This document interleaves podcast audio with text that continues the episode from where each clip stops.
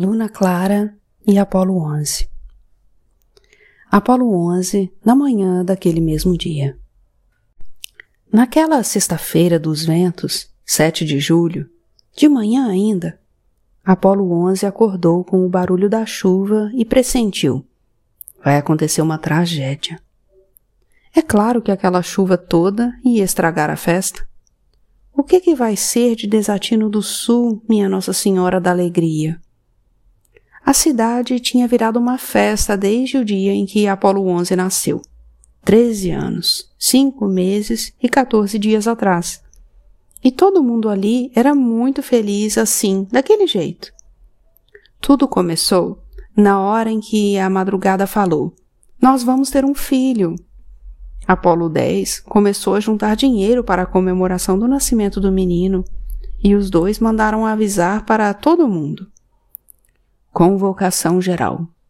Madrugada e Apolo 10 convidam para a festa de nascimento de Apolo 11. Data: no dia em que ele nascer. Hora: depende da hora. Local: Desatino do Sul. Traje: bonito. Observação: como a festa não tem data para acabar, é bom trazer escova de dentes. Sempre que um Apolo nascia, os outros comemoravam.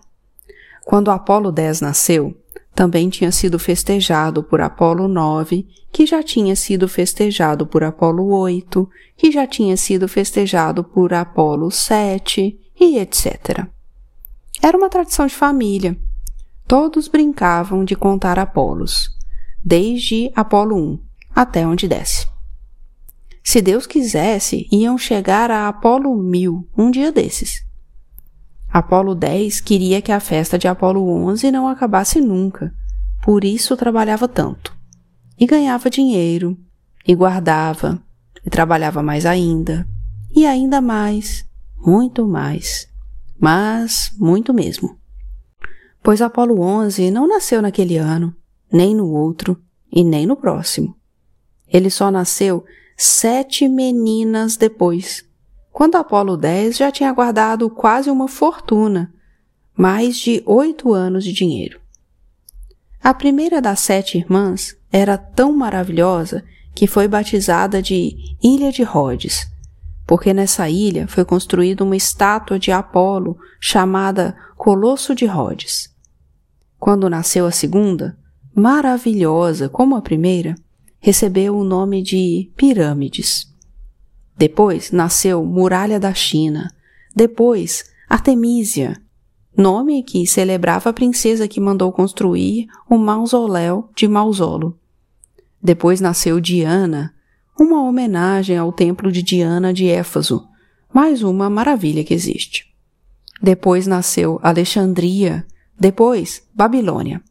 E quando Madrugada ficou grávida pela oitava vez, Apolo 10 não sabia o que fazer pois os nomes das sete maravilhas do mundo já haviam se esgotado. O pai, a mãe e as irmãs gritaram bem alto: É um menino! Benza a Deus! Apolo 11 nasceu forte, bonito e com uns cabelos compridos. E ninguém nunca acreditou, mas Madrugada era capaz de jurar que durante toda a gravidez ela sentiu muitos desejos de desejo. Falavam que aquilo era coisa de mulher em vésperas de parto, bobagens, invencionices, criatividade em excesso ou pouco juízo. Ela assegurava que era verdade. Sempre que ficava grávida, Madrugada tinha desejos muito estranhos. Na primeira vez, ela desejou manhãs. Sempre sofreu de insônia, a pobre da madrugada, talvez por causa do nome, ou vice-versa. Na segunda vez, ela teve desejos de estrelas cadentes. Na terceira, desejou girassóis. Na quarta, apitos de trem. Na quinta gravidez, desejou conchas do mar. E Apolo 10 teve que encomendar não sei quantas, todas vindas do Mar Vermelho, que mais tarde viraram enfeites do quarto da menina. Na sexta, ela sentiu desejos lacinantes de bolas de gude e muita gente apostou, e se enganou, que aquela vez ia nascer um menino. Na sétima vez, ela desejou esquilos. Na oitava, Madrugada teve desejos de desejos. Desejo de quê, meu amor? De desejo. Mas de desejo de quê? De desejo, Apolo 10. Já disse mais de mil vezes. O marido trazia tudo o que possa imaginar: raios de luz, balas de anis, pedras preciosas, cartas de amor, corujas, ouriços, pipas, tartarugas, doce de abóbora, morangos com creme, mas nada disso ela queria. Apolo 11 puxou a mãe no que dizia respeito à preferência pela noite e aos tais desejos de desejos. Desde bebê, ele queria querer alguma coisa e não conseguia. Estranho. Um menino que tem tudo, comentavam. Tem até uma festa a vida inteira. Deve ser por isso mesmo. Desatino do Sul parou para a festa que começou no dia em que Apolo 11 nasceu e depois não parou mais. A casa de Apolo 10 e madrugada vivia entupida de convidados que se espalhavam pelo salão, pelo jardim, pelo quintal, pelo pomar. Ainda bem que o terreno era bem grande. O pessoal das redondezas e depois os de lugares mais distantes, todos vinham atraídos pelo evento. Passavam uns dias, se divertiam um pouco, e Desatino do Sul vivia disso. Lá não se perdia tempo com outra coisa que não fosse festa. Uma festa que não acabava nunca. A festa de nascimento de Apolo 11. Madrugada quase ficou louca para organizar tudo aquilo. Noite e dia, dia e noite. Com Apolo 11 no colo e as sete meninas em volta. Música, flores, doces, muita comida, bebidas. Que mais? O gelo. Uma festa que nunca acabava tinha muitas vantagens, mas dava muito trabalho, coisa que também significava vantagem lá no mundo dos negócios. A população passou a viver em função da festa. Resolveram se dividir em turnos. Uns festejavam de manhã, trabalhavam à tarde e dormiam à noite. Outros preferiam as noites para a dança. Outros não dispensavam um cochilo depois do almoço. Tudo arrumado de modo que sempre houvesse gente descansando, gente festejando e gente trabalhando. Pois uma festa daquelas dava trabalho demais e ninguém ali sabia, até então, que trabalho também podia ser divertimento. Era tanto convidado que acabou se tornando obrigatória a presença de garçons para servir aquele pessoal todo. Olha aí, não sei quantos novos empregos. Todos os cantadores que existiam na cidade ainda eram poucos para a tamanha exigência de música. Para os sapateiros, não faltava serviço, pois se tem coisa que acaba sapato é esse negócio de dançar em festa. Os criadores de galinha ganhavam muito dinheiro. Não sei quantos ovos para fazer os doces, não sei quanto de miúdo, mas não sei quantos galetos. A mulher do cachorro-quente vendia uma média de duzentos por dia, o que no final do mês dava uns seis mil e bastante. Um vendedor de amendoim quase não dava conta dos pedidos. Quem não gosta de um amendoinzinho para acompanhar a besteira? A cidade inteira vivia da festa. O fornecedor de bebidas, o velhinho da confeitaria, a dona da boutique, os floristas e, principalmente, os solteiros, as viúvas e os abandonados. Dona Remédios, da farmácia, por exemplo, passou a vender mais de 40 sais de frutas por dia, além de uma quantidade enorme de xarope para o fígado, quadruplicando assim o seu faturamento.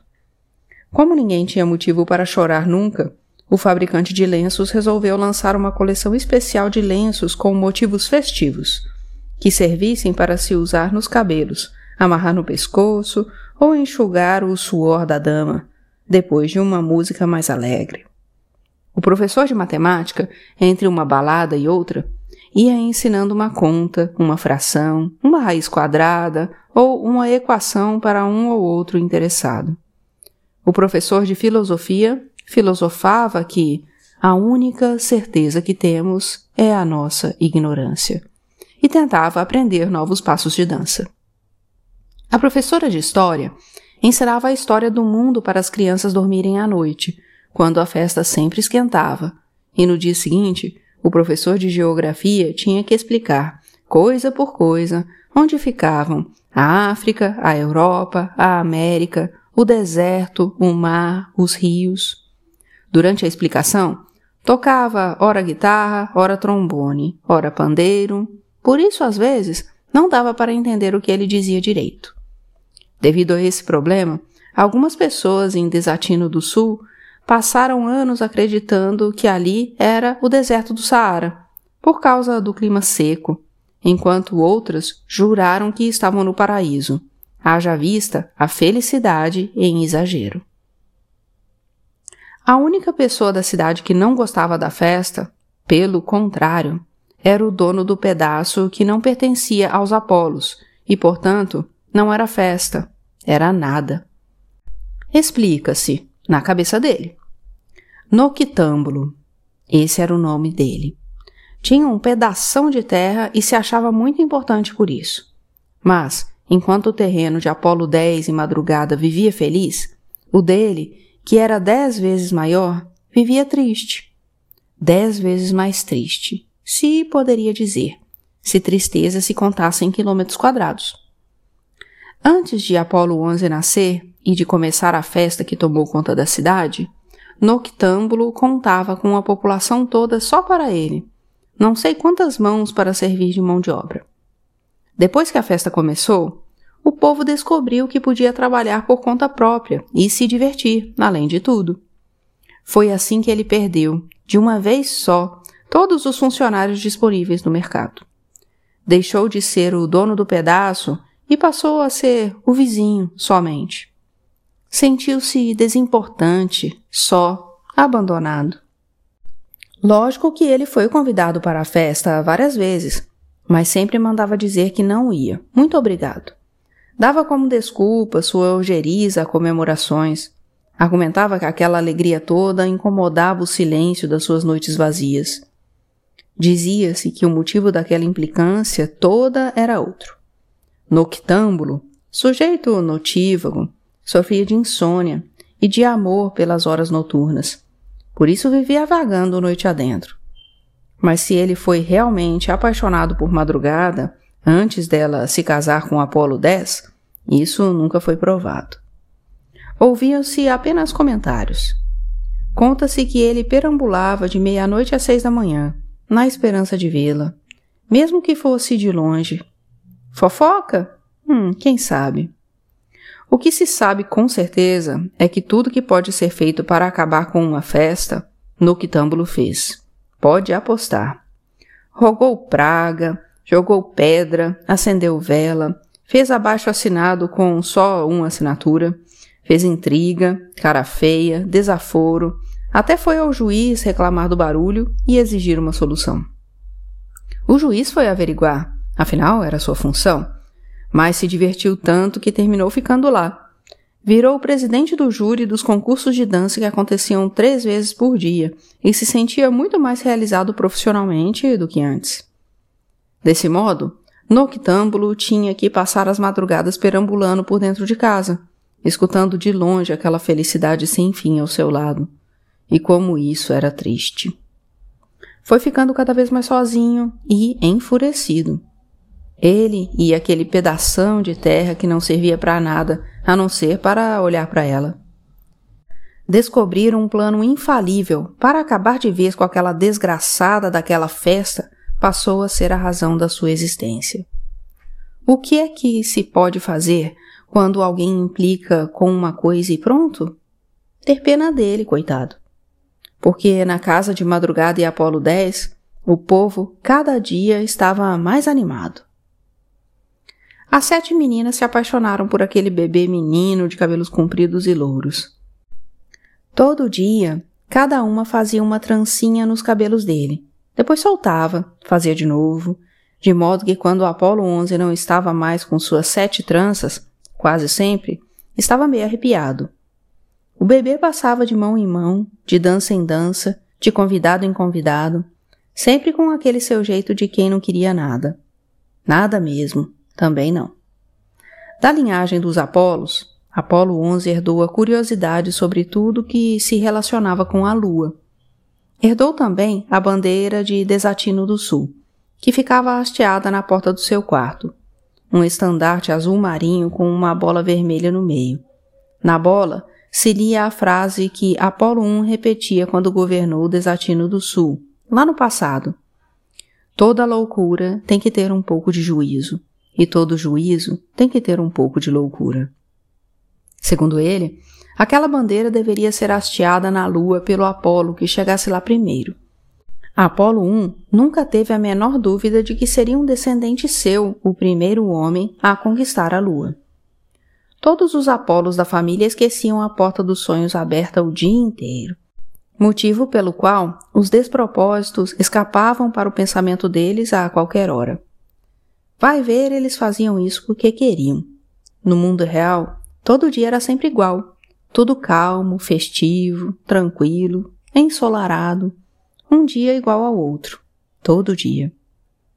Não é de se estranhar que Apolo 11 tenha ficado tão surpreso quando acordou, na manhã daquela sexta-feira dos ventos, com a chuva chovendo gotas bem em cima do seu telhado. Ele pressentiu logo: vai acontecer uma tragédia. É claro que aquela chuva toda ia estragar a festa, a não ser que ele arranjasse um jeito de mandar logo ela embora. Apolo 11, então, pulou da cama e trocou de roupa correndo. Quando chegou lá fora, que desgraça! O salão estava inundado. Os guardanapos de papel não serviam mais para nada. Os enfeites tinham murchado, a comida toda desmilinguida, os docinhos completamente ensopados. A bebida já não sabia mais até onde aquilo era ela, até onde era a água da chuva que tinha se misturado nos copos. O pessoal de Desatino do Sul estava desesperado. A banda parou de tocar e decretou o intervalo. Não dava para cantar, tocar e se enxugar ao mesmo tempo. A mulher do cachorro-quente, o vendedor de amendoim, dona remédios da farmácia, todos olhavam para aquela nuvem preta lá em cima das cabeças e a nuvem preta lá parada nem ligava, só chovia. Aquilo já era uma tempestade.